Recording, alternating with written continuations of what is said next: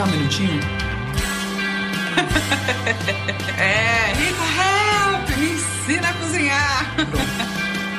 Vamos lá. Olá, muito bem-vindos, boa noite. Olha, na correria em que a gente pensava estar levando a vida, a hora de comer tinha quase que virado mais um tique na agenda. Compromisso, inadiável, comeu, vamos em frente. Gostaríamos de cumprir esse compromisso com o mínimo de esforço e tempo dispendidos. Ah, melhor se o prato caísse do céu ou das prateleiras industriais dos supermercados. Pois então, essa graça a desgraça da pandemia nos trouxe. E trouxe a quem teve a oportunidade de aproveitar e soube aproveitar.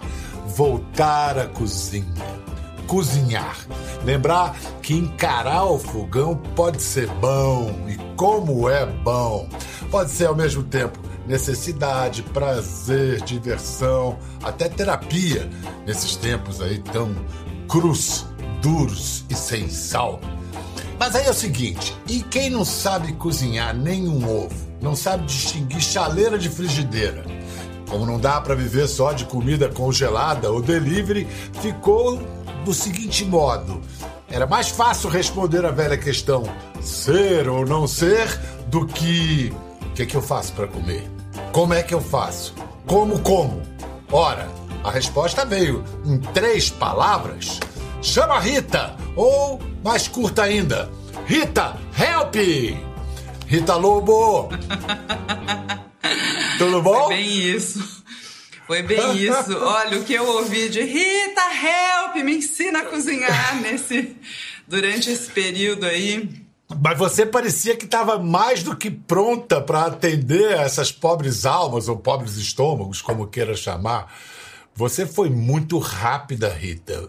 A pandemia é foi decretada mundialmente na quarta-feira, 11 de março. Não dá para esquecer, porque a sexta-feira foi 13. A sexta-feira em que quem pôde entrou numa quarentena que eu, por exemplo, não saí até agora. Justamente na sexta-feira 13, eu fiz uma live contando para os meus seguidores é, que na segunda-feira a gente ia disponibilizar, ou seja, né, praticamente 24 horas depois, a gente ia disponibilizar um conteúdo para ajudar as pessoas a entrarem na cozinha naquele momento em que, né, Uh, os pais de filhos pequenos iam ter que resolver, né? Quando você tem filho pequeno, não existe a opção de, ah, hoje, hoje a gente come uma pipoca no jantar. Não existe, tem que ter comida, né? Café da manhã, almoço, jantar todos os dias. E as pessoas em geral, né? Precisam, não dá para ficar vivendo de delivery. Então, eu, eu 24 horas depois, junto com a minha equipe, a gente colocou o, o Rita Help hashtag quarentena no site Panelinha no ar. E aí ficou todo mundo realmente muito impressionado como tinha tanto conteúdo, tudo sobre é, higienizar os alimentos, conservar os alimentos, cardápio semanal, baseie-se é, no PF, enfim, tinha ali todo o conteúdo. Porque, na verdade, foram 24 horas e 20 anos do site Panelinha. A mágica é essa. Foram 20 anos. É né? por aí, eu me lembro, eu acho que foi o Raduan Nassar, o escritor, que é. escreveu um livro, sei lá, um desses geniais livros dele, não sei se era um, co um copo de cólera, digamos, para usar um utensílio do nosso assunto aqui, cozinha. É. E aí ele escreveu muito rápido, questão de dias. Aí falou, mas Raduan, você escreveu em, sei lá, quatro dias? Falou, não, não, você levei a vida inteira para fazer esse é livro. Isso, Eu acho é que isso. foi o seu caso. Né? E foi isso que aconteceu, né? Porque, assim, são nesses 20 anos, é, eu, o, o, o mais legal do meu trabalho é que eu continuo aprendendo aprendendo todos os dias. A cozinha, a cozinha é um lugar maravilhoso assim, porque quando você acha que você sabe muito, você vê que ainda tem muito para aprender. Mas por outro lado, tem uma outra coisa que é, é levar a pessoa para a cozinha e resolver a alimentação dentro de casa, isso a gente sabe fazer. Eu continuo aprendendo tudo sobre cozinha, mas o Panelinha sabe ensinar as pessoas a se virar na cozinha e resolver a alimentação da casa. E o que eu constatei, né, durante esse período, e isso foi uma coisa muito emocionante, assim, para mim, para minha equipe, para enfim, todo, acho que para muita gente que trabalha de alguma forma com é, dar autonomia para as pessoas na cozinha, é que muita gente que não sabia ferver a água para o café, não sabia fritar um ovo, descobriu que a cozinha não é um bicho de sete cabeças, que é possível, que não é verdade, que é uma coisa que você assim se, precisa se dedicar exclusivamente a isso para conseguir ter uma alimentação saudável. Então foi muito bonito assim. E cá, no dia 16 de março, você nas redes sociais declarou solenemente: ao meio-dia estejam aqui com arroz e feijão prontos, que eu ajudo com o resto. Essa foi a senha? Essa foi a senha. Essa foi, olha, não é à toa que o arroz e o feijão são o símbolo da nossa dieta brasileira, porque de fato isso aí ajuda demais. Então, o que eu resolvi fazer, porque eu, modestamente, mas eu, eu sabia exatamente o que eu tinha que fazer para ajudar as pessoas a resolver a alimentação durante esse período. E a, e a primeira, assim, não dá para a gente resolver tudo, mas dá para atacar numa alimentação, num, numa refeição principal, digamos assim, que é o almoço, né? E, e o almoço, quando você tem arroz e feijão no prato, está resolvido é, metade do, do cardápio. E aí, hoje em dia a gente sabe que o arroz e o feijão juntos, eles são assim uma fonte poderosa de proteína para o corpo. Então, para facilitar, eu disse o seguinte, ó, arroz e feijão fica pronto, e aí eu mostro o preparo de duas hortaliças dessas que tem na feira de todos os lugares do Brasil. Então, repolho, cenoura, é, berinjela, cebola, chuchu, é, tomate, abobrinha. A gente foi variando, assim, a cada dia eu preparava duas hortaliças diferentes e em tempo real, né, para as pessoas cozinharem comigo. E assim, antes da uma da tarde, estava todo mundo com o almoço pronto em casa. E quem quisesse ia deixar uma carne pronta também, porque eu não ia mostrar o preparo da carne por um outro motivo. Eu não sei se você vai lembrar, logo ali no começo, as pessoas começaram a pirar com uma coisa que era como é que faz para melhorar a imunidade. Como que faz? Comendo mais hortaliças, que são legumes e verduras e frutas. Não tem não é dar dois pulinhos, tomar chá de ponta cabeça, não tem, não tem mágica. É comer arroz, feijão e duas hortaliças todos os dias no almoço e, claro, comer bem no jantar e no café da manhã. Com isso, é assim, a sua alimentação está garantida, está boa e a sua saúde vai ficar melhor. Agora, uma coisa, uhum. é, a cozinha é, é você ali, eu aqui. Ah, ah. Mas em televisão, em televisão a gente é parceiro. Em televisão inverteu. Não, não, não, não. A gente é parceiro, a gente olha igual. Porque foi, foi brilhante também a, a incrível agilidade que você teve de transformar o seu, televi, o seu programa de televisão que você fazia com uma equipe, produção super caprichada, estúdio, iluminação, você passou a fazer de casa. Casa. Isso também é. Tem uma coisa assim, plasticamente, não se compara o que a gente faz no estúdio com uma equipe que tem fotógrafo que deixa né, iluminação maravilhosa, com câmera incrível, com é, a minha equipe de cozinha que trabalha comigo há um tempão, e tem as, a turma da arte, quer dizer, não dá para comparar um, produto com o outro, mas era o que as pessoas precisavam ali, elas precisavam do básico. Como é que faz? Olha só, eu vi as pessoas falando assim: ah, eu não aguento mais comer macarrão instantâneo. Eu falava, mas não, não é nem. Eu não pode. Não é que não aguento, não, não pode. Isso não é. vai faz macarrão, de sódio. Então. faz macarrão. Faz macarrão de verdade. É. Coloca, mais uma vez, duas hortaliças. Por exemplo, tomate e cebola. Pronto, você faz um molho de tomate. Então a gente fez os, esses. produziu esses episódios de uma forma muito caseira. E quando eu digo muito caseira, é assim: o meu filho, ele só vai para a faculdade, a dele começa em setembro agora. Então, esse período ele estava em casa e falou: mãe, ó, se você precisar, estou à disposição, não, não, não vou fazer nada, né? Então, ele fez câmera, ele fez foto, ele realmente me ajudou muito. E o Ilan, meu marido, que é meu sócio também, é produtor executivo do, do, do, Cozinha Prática. Então, ele também tem toda a manha de, de produzir. Não tinha a manha de, de ficar no estúdio. Ele fez, por exemplo, som, né, o áudio, e era uma coisa que ele falava: não, gente, é uma coisa enlouquecedora. Como é que as pessoas conseguem fazer isso? né? Você passa ali 10 horas com um fone no ouvindo é, uma pessoa falando, né? E o casamento Por sobreviveu. Isso... o que é mais que incrível. Acha... É. Agora ele aprendeu porque que a gente diz que televisão é máquina de fazer doido. Não, essa pandemia, essa pandemia ou acabou com os casamentos ou mostrou que o casamento vai muito bem, obrigado. E toda essa sólido, aventura ainda, né? virou, ainda virou livro. Rita Help me ensina a cozinhar. Um livro diferente dos outros livros da Rita, que são livros parrudos, capa dura, grande, cheio de ilustração. Esse aqui não, é, um, é, é, é, quase mesmo um manual de emergência, né? Olha é um só, manual de lá. Emergência. É, é, é isso, é para agora. A gente começou a pensar esse livro assim: como é que faz para fazer o livro mais acessível, mais barato possível? O formato tem que ser tanto por tanto, que eu não lembro agora, 23 por 16, porque é o melhor corte do papel. Não pode ser capa dura, tem que ser brochura. E para ter tantos cadernos, tem que ter 88 páginas. Com isso, a gente consegue fazer um livro acessível.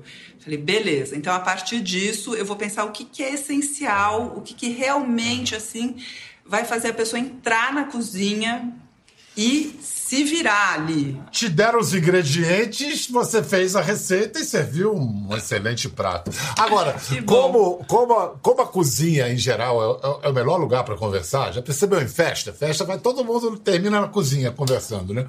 Ah, houve também um, um, um spin-off, se diria assim, que foi o papo na cozinha, filosofia. É.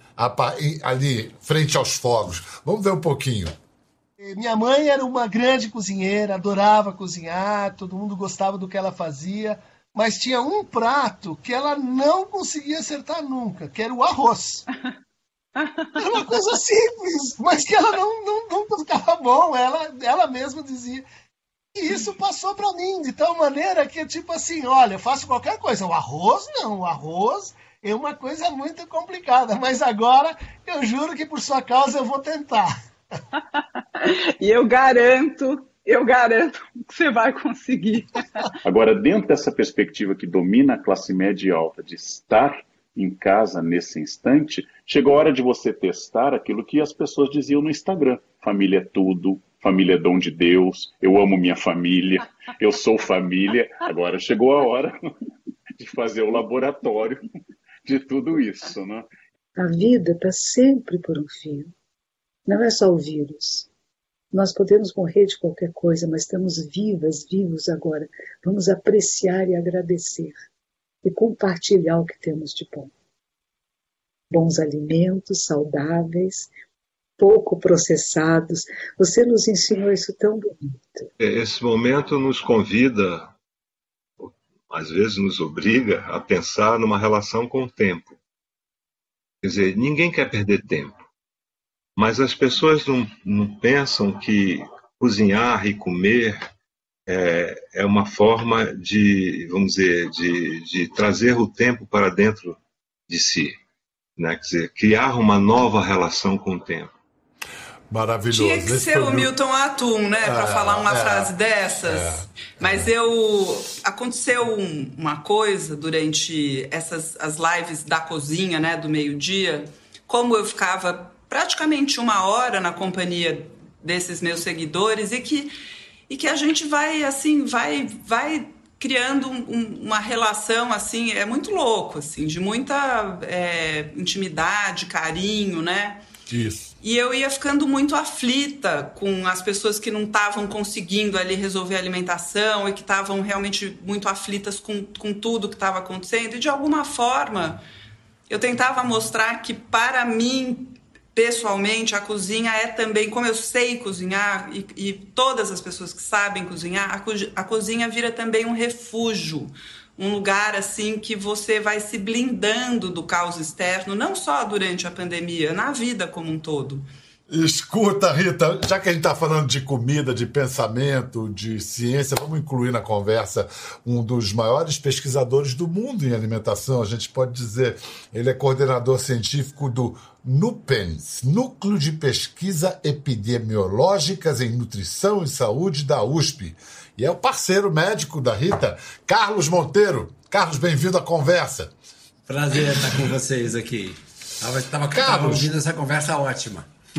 Tá muito gostosa. Você, é, a Rita diz que cozinhar é como ler e escrever, todo mundo tem que saber. Você concorda e por que seria assim? É, a gente está descobrindo isso, né? A ciência está mostrando isso, que a, a, a, é muito difícil a gente preservar a saúde, por exemplo, é, se a gente abrir mão da cozinha. Se eu abrir mão da cozinha, eu preciso basear minha alimentação no alimento feito pela indústria. Então a gente tem duas opções, quer dizer, alimento da natureza, a indústria vai fazer algum tipo de modificação nesse alimento sem destruir o alimento. Aí ele chega nas nossas cozinhas, aí a gente vai combinar esses alimentos, vai é, temperar, vai as combinações aí, né? Como vocês falaram, arroz e feijão, que é uma coisa muito inteligente um tipo de hortaliça, é, eu vou fazer minha comida e eu vou ter os nutrientes que eu preciso, eu vou ter saúde que eu preciso. E além do que, como vocês falaram, eu vou ter também um pouco, vou colocar um pouco de graça na minha vida, né? É, a outra opção, que é você abrir mão da cozinha, né? É, ou, ou tem um pesquisador americano que ele fala: a humanidade resolveu fazer um experimento lá para meados da, do século XX e saber se era possível abrir mão da cozinha era possível consumir alimentos é, totalmente industrializados, que não precisasse nenhuma de, de uma preparação. Né? Esses alimentos são os alimentos ultraprocessados, já totalmente prontos para consumo. É, e aí ele costuma encerrar a, a, a, exposição dele falando: tem uma má notícia, o experimento falhou. Né? É, ou seja, não é possível ter saúde com esses alimentos que aboliram a cozinha. Você, por acaso, não está falando do Michael Pollan, não, né? Esse não. Esse é o Robert Lustig, que é um pediatra americano e que, que fez essa, essa. Tem um artigo publicado dele, né? O alimentos ultraprocessados, o experimento que falhou, né? É, mas o, o Pollan, é, ele intuiu essa. Eu costumo dizer que, na verdade, o nosso grupo aqui na USP, a gente criou o conceito de alimentos ultraprocessados.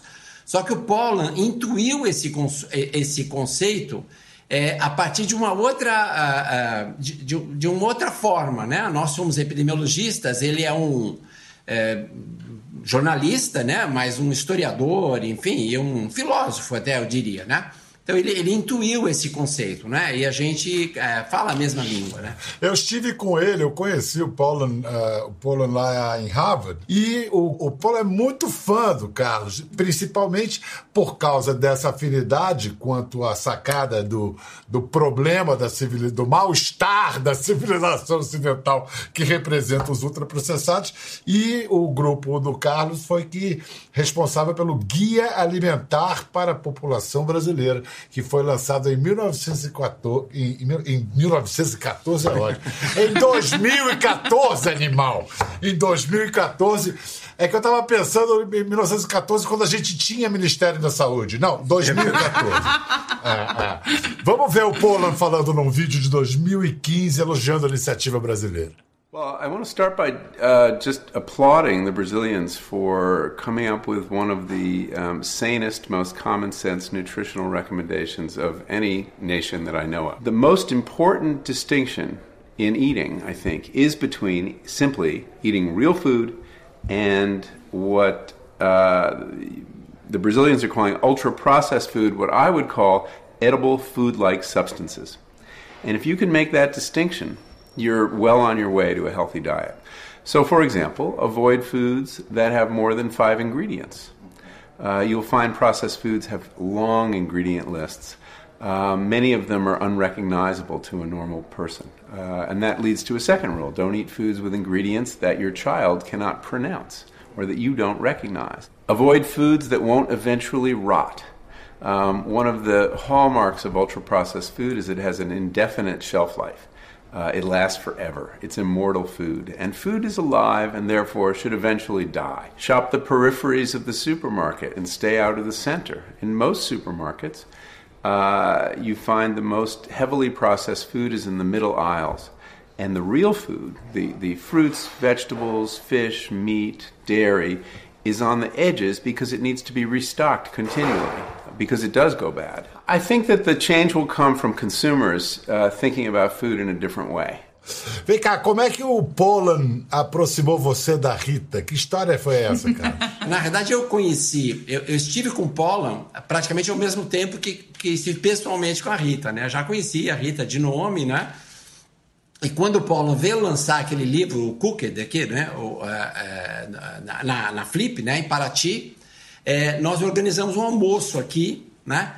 E aí eu falei, poxa, vamos convidar algumas pessoas além do nosso grupo, né? Nós tínhamos naquele momento, é, é, enfim, concluído o guia alimentar, então é, vamos, vamos chamar alguém que a gente utilizou aqui, que usou muito no nosso guia alimentar, que é, que é a Rita Lobo. Então a gente fez um almoço.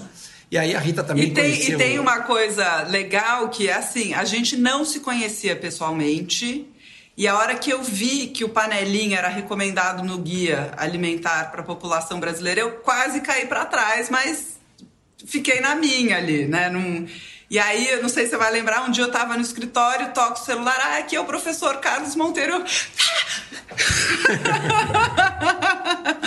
É, eu, e aí, eu, lembra disso? Que era é, uma coisa. Lembro, daí lembro. você me convidando, ah, era você me convidando para ir no, no, Isso, é. no almoço Malu, do Polo. A, a, Malu me deu seu telefone, né? E eu acho que eu mandei uhum. um. Não tinha, acho que não tinha um WhatsApp naquela época, eu mandei uma mensagem de texto e tal. E aí a gente conversou. Mas foi muito interessante essa história, porque é o seguinte, realmente panelinha é a. Vamos dizer assim, tem, o Guia Alimentar tem uma, um capítulo que é como transformar os alimentos em comida, né? E aí esse capítulo, obviamente, tem que ter uma referência de como fazer isso, né? E aí eu, é, foi o, o livro da Rita, né? Carlos, Rita, vocês acham que essa pandemia vai de alguma maneira contribuir para desvalorizar essa comida altamente industrializada? Acho que isso pode ajudar nesse movimento de, de conscientização e, e, e desvalorização. Já existe alguma coisa que nos indique isso? Não é uma surpresa os resultados que a gente encontra na, na, agora nos trabalhos científicos, mostrando todo o aumento de doenças crônicas, por exemplo, com o consumo de ultraprocessados. E aí, chegando nessa situação agora da Covid, né, o que acontece? A gente está aprendendo que é, esse vírus ele adora um estado crônico de inflamação nos organismos. Por alguma razão que a gente não sabe ainda, ele se diverte quando as pessoas têm um grau de inflamação crônico constante, né? E, e essas doenças todas, diabetes, a obesidade, a, as doenças do coração, alguns tipos de câncer, eles estão associados a essa, esse, esse, essa inflamação crônica do nosso organismo, né? Então, por isso que esse, o, o, Covid é muito mais grave nessas situações. Então, a alimentação, que era uma coisa já extremamente importante, porque essas doenças são muito importantes, ele ganhou uma importância a mais. Então, eu acho que, quem sabe, é, essa situação é, seja um argumento a mais para que as pessoas comecem a pensar na alimentação de maneira diferente da forma que elas eh, pensam quando elas vão abastecer, por exemplo, o automóvel. Eu tenho esperança, sim, que essa, a, essa tendência futura possa ser melhor. É, otimista, professor! É, é. E você, está otimista, Rita? Eu, eu tenho, tenho dúvida. O Pollan também é otimista, ele acredita na educação, né? Ele acha que a, que a revolução vem da, das. Como ele, ele, ele usou o termo dos consumidores que vão exigir né, uma comida melhor. De onde eu, eu enxergo, eu acho assim, que tem um grupo de pessoas que percebeu que é, a vida fica muito melhor quando você tem é, pega as, as, as rédeas da alimentação na sua mão, literalmente, vai para a cozinha. Então, isso já está acontecendo. Tem uma pessoa nos Estados Unidos que falou assim: essa pandemia fez para a saúde pública o que ninguém conseguiu fazer, porque de fato as pessoas passaram a cozinhar mais em casa, nesse sentido da alimentação, né? Por outro lado, tem um, um, um, muita gente que não tem acesso aqui no Brasil à, comida de verdade em nenhum momento, não só agora e, e, em outros momentos também. Quer dizer, a pessoa tem no mercado do bairro é, salsicha e macarrão instantâneo e não tem tomate, então, quer dizer, fica difícil da pessoa melhorar a alimentação, né? Eu não acho que é, as coisas sozinhas se resolvam, acho que precisava ter legislação, precisa ter muita coisa para a gente poder ter uma, uma alimentação melhor no país, sabe? E... Quando, quando, você fala em legislação, em, em políticas públicas, mas aí também muitas vezes, pelo menos assim deveria ser, é, as políticas públicas vêm a reboque de desenvolvimentos científicos. Agora mesmo, por exemplo, o, o Carlos está fazendo o Nutri, Nutrinet Brasil. Queria que você explicasse o que é o Nutrinet Brasil e como é que as pessoas podem, ou por que, que elas devem participar e como é que elas podem participar. A maioria dos estudos que a gente tem que relacionam alimentos ultraprocessados é, com doenças crônicas, estudos maiores com milhares de pessoas, porque doenças crônicas, você para você estudar, você precisa acompanhar pessoas durante 5, 10, 15 anos, né? Você vai estudar a relação entre alimentação e câncer, você não pode fazer um estudo em um mês, quer dizer, não, né? Você precisa acompanhar vários anos essas pessoas. Esses estudos foram feitos inicialmente na Espanha, depois na França, agora nos Estados Unidos, na Austrália. No Brasil, a gente ainda não tinha um estudo desse tipo. E a gente começou, é o Nutrinet Brasil. Né? Então a gente vai acompanhar 200, 200 mil brasileiros, todas as regiões do país. A gente já tem 78 mil pessoas acompanhadas. Né? O estudo começou em janeiro desse ano. A gente precisa chegar a 200 mil, então a gente ainda precisa mais pessoas. A gente tem uma concentração muito grande, como seria de se esperar, né? em São Paulo, Rio de Janeiro, no Sudeste de maneira geral pouquinho no sul, a gente tem poucas pessoas ainda na região norte e nordeste. E por que, que a gente precisa de pessoas de todas as regiões? Porque, embora o arroz com feijão seja uh, o padrão que unifica o Brasil, você tem particularidades muito importantes nos vários países, nos várias regiões, né? Então, enfim, a gente para participar é muito fácil, né? Quer dizer, você colocar no Trinet Brasil na internet, você já cai no site, faz o cadastro, ah, isso é uma outra. A gente criou uma outra revoluçãozinha aqui, que é fazer um estudo inteiramente pela internet, pelo celular. Então a gente desenvolveu questionários curtos que a pessoa vai a cada três meses é, respondendo, né? E ao final de, já nos primeiros dois, três anos, nós já vamos ter, poder dizer o seguinte: bom, na região Nordeste é, quais as pessoas estão se alimentando melhor do ponto de vista de terem mais saúde, né? Na região norte, na região sul. Então, esse, esse essencialmente é o objetivo do Nutrinet Brasil. Legal. Então, para participar do Nutrinet Brasil, tá aí na tela, vocês podem ver. Pessoal do Norte e Nordeste aí, vamos entrar aí. come-se come -se tão bem aí. Aliás, melhor que comer, ou tão bom quanto comer, é falar de comida, né, Rita? Comer. É, é bom demais. É bom. Nossa, é tá bom, me abrindo o apetite, aliás, essa conversa de um É jeito. bom falar de comida, é bom cozinhar em família. Eu acho que a grande revolução para quem, porque a gente fica falando assim, ah, comida do tempo da avó que era boa, não dá pra gente voltar no tempo. A gente tem que olhar para frente e para frente, né? O que a gente pode imaginar no futuro para quem quer ter uma relação boa com comida, comer de tudo, ser feliz, né? é a família inteira na cozinha. A gente troca a mesa pela cozinha, a família inteira com habilidades culinárias, é, os pais, os filhos, todo mundo dando conta da alimentação. Acho que isso vai ser um, uma coisa importante no, no, no futuro, né? Já é hoje, já é hoje. Já. É, eu, eu, quando fico brincando na cozinha, a minha pequena de dois anos e meio fica ali, posso ajudar? Posso ajudar? e ela ajuda, e vai, fica vendo como é que faz isso, aquilo. E olha, pode ser, é, não precisa ficar saudosista, pode cozinhar uma coisa pensando para frente, mas falando assim, vovó ia gostar disso. Nossa, a é, vovó aprovaria. É muito bom. Eu fiz uma Eu é temporada, é... uma vez, do, do Cozinha Prática, que chamava Receita com Memória. Eu acho que foi a a temporada assim que mais tocou as pessoas, porque de fato assim, quando você é, não é à toa que as pessoas falam assim, ah, o bolo que minha avó fazia era o melhor. Não é que o bolo em si era o melhor, é, é essa ligação, essa coisa que a, a comida acessa né, na nossa memória, no, né, que, é, que é muito especial. Esse ponto é interessante. Por que, que a gente gosta? Por que, que muita gente, a maioria das pessoas gosta de falar de comida, gosta de cozinhar? É porque eu acho que isso permite que a gente exerça criatividade. Né? E eu acho que o ser humano precisa usar a criatividade, quer dizer, é uma coisa que faz bem para a gente. Né? E nem todos têm a, a, enfim, a sorte de poder, enfim, sentar o piano e compor uma sinfonia, né? mas todo mundo pode dar suas, né, fazer as suas tentativas e tal.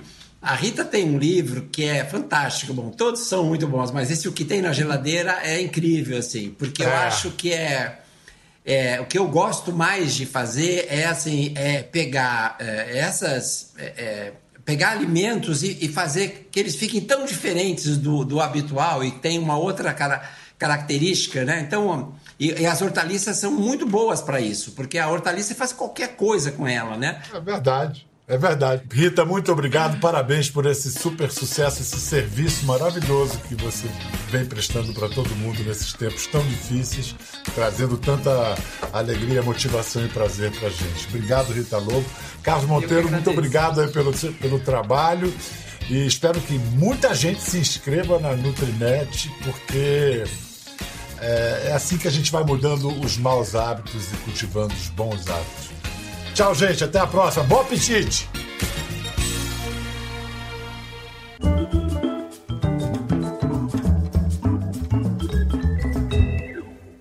Quer ver mais? Entre no Globoplay. Até a próxima.